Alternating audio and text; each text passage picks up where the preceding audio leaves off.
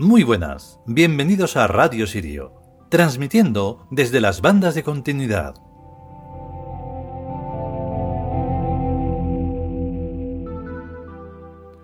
Bueno, hoy no ha habido suerte y ha empezado a ladrar el perrito. Espero que no salga. Bueno, pues el capítulo de hoy, em, nuevamente, sí, sí, es muy repetitivo, pero es que es así, es tan importante como el respirar. Porque respirar nos hace dar, tener la, mm, la posibilidad de ser conscientes. Si no respiramos, nos morimos, ¿no? Pues es un poco lo que ocurre con la vida inconsciente, que da igual si respiras o no, porque es que da lo mismo. Entonces, el estar aquí es un hecho que tiene que tener muchísima importancia, porque estamos para y por algo. No solo por las cosas de, mm, de la conveniencia ni de los paripés absurdos. Estamos por algo que es la transformación de la vida y darle esa trascendencia de la que siempre machaconamente estamos insistiendo. Porque si no, ser masa, no sé, indiferenciada, pues es un poco ridículo. Hasta la arena tiene un sentido. Vamos con el capítulo en todo caso.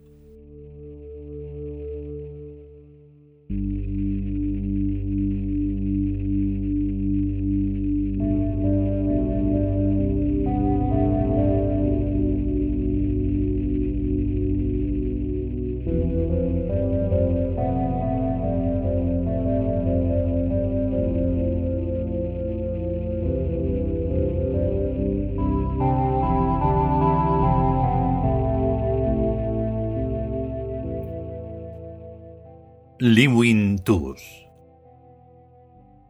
El lenguaje de los dioses 33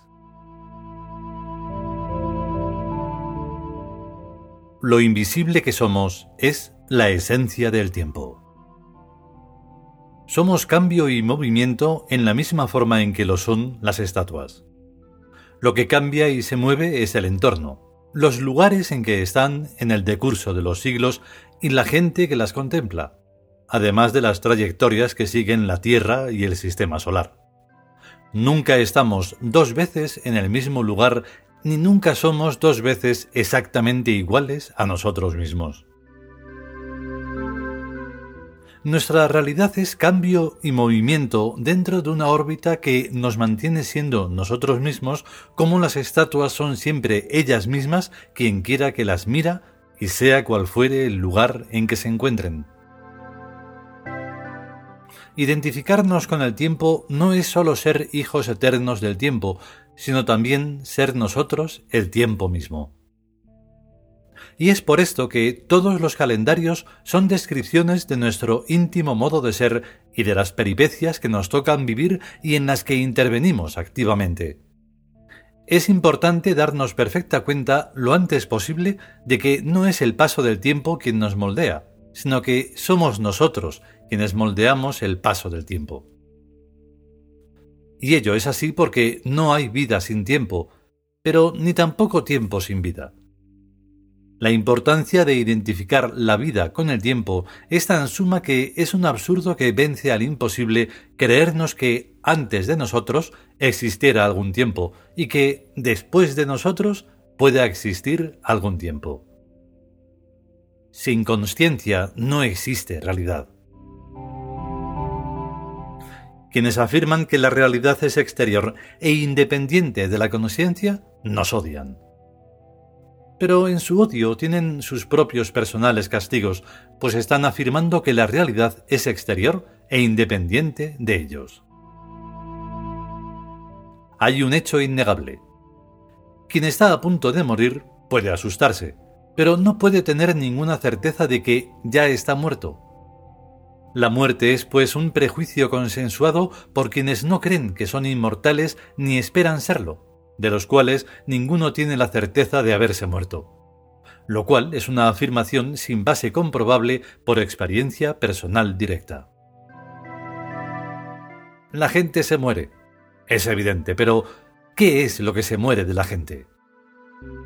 hay en la humanidad un craso error que no existe ni en los animales ni en las plantas. La superstición de la muerte. Cuando un animal se siente extremadamente mal, se duerme. Y eso es un sueño, pero no es una muerte. Para el animal, la muerte no existe.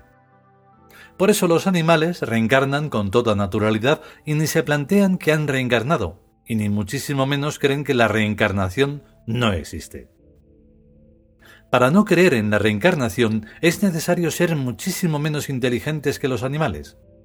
Único caso y excepción que solamente ocurre entre los seres humanos, una especie de seres tan paranoica que se cree que es la más importante que puede existir y sin embargo están seguros de que van a morirse. Pues vaya una importancia. Es que es una importancia muy modesta. Desde luego tonterías sobre la muerte no hay que buscarlas en ningún otro planeta, ni en ninguna otra especie biológica, pues son exclusivas de estos bichos humanos primántropos. Es que tienen sus cosas, todas más o menos bien tontas, desde luego. Lo que no tienen es tiempo, tienen relojes, según ellos el tiempo es lo que miden los relojes. Y el mar es lo que miden los peces. Los relojes están en el seno del tiempo, como los peces están en el seno del mar. Los relojes son construidos, funcionan un tiempo, y dejan de funcionar y se tiran. Ergo, el tiempo mide a los relojes, pero los relojes no miden el tiempo.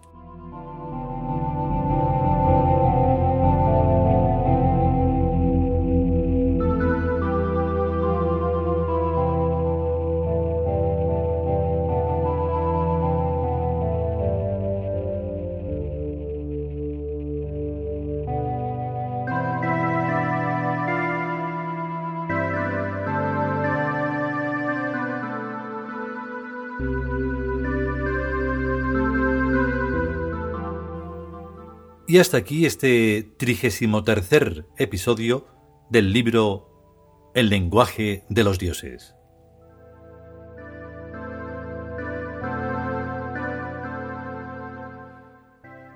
Y de repente, pues puedes, un momento de tranquilidad, sentir ese movimiento en el que se encuentra la misma Tierra y en el que se encuentra el mismo sistema solar y en el que ese sistema solar se mueve en el universo y en el que ese universo se mueve dentro de los multiversos, y donde los multiversos a saber qué es lo que hacen.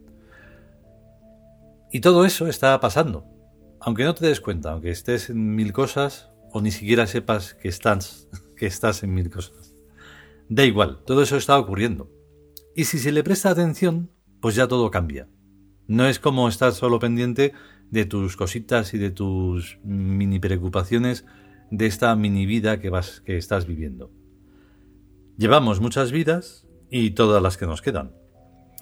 Entonces, todo ese, todo ese universo, dentro de los universos, pues hace que la vida sea de otra forma. No sé qué más se puede añadir, aparte de lo ya dicho. Pero un poco va por ahí. De esa manera pues, se puede hacer el ejercicio de concienciarse, ¿vale? Así que, Ale, adelante con ello. Si podemos y sobre todo si queremos, volveremos con un nuevo episodio y mientras tanto a cuidarse y a estar bien y hasta luego.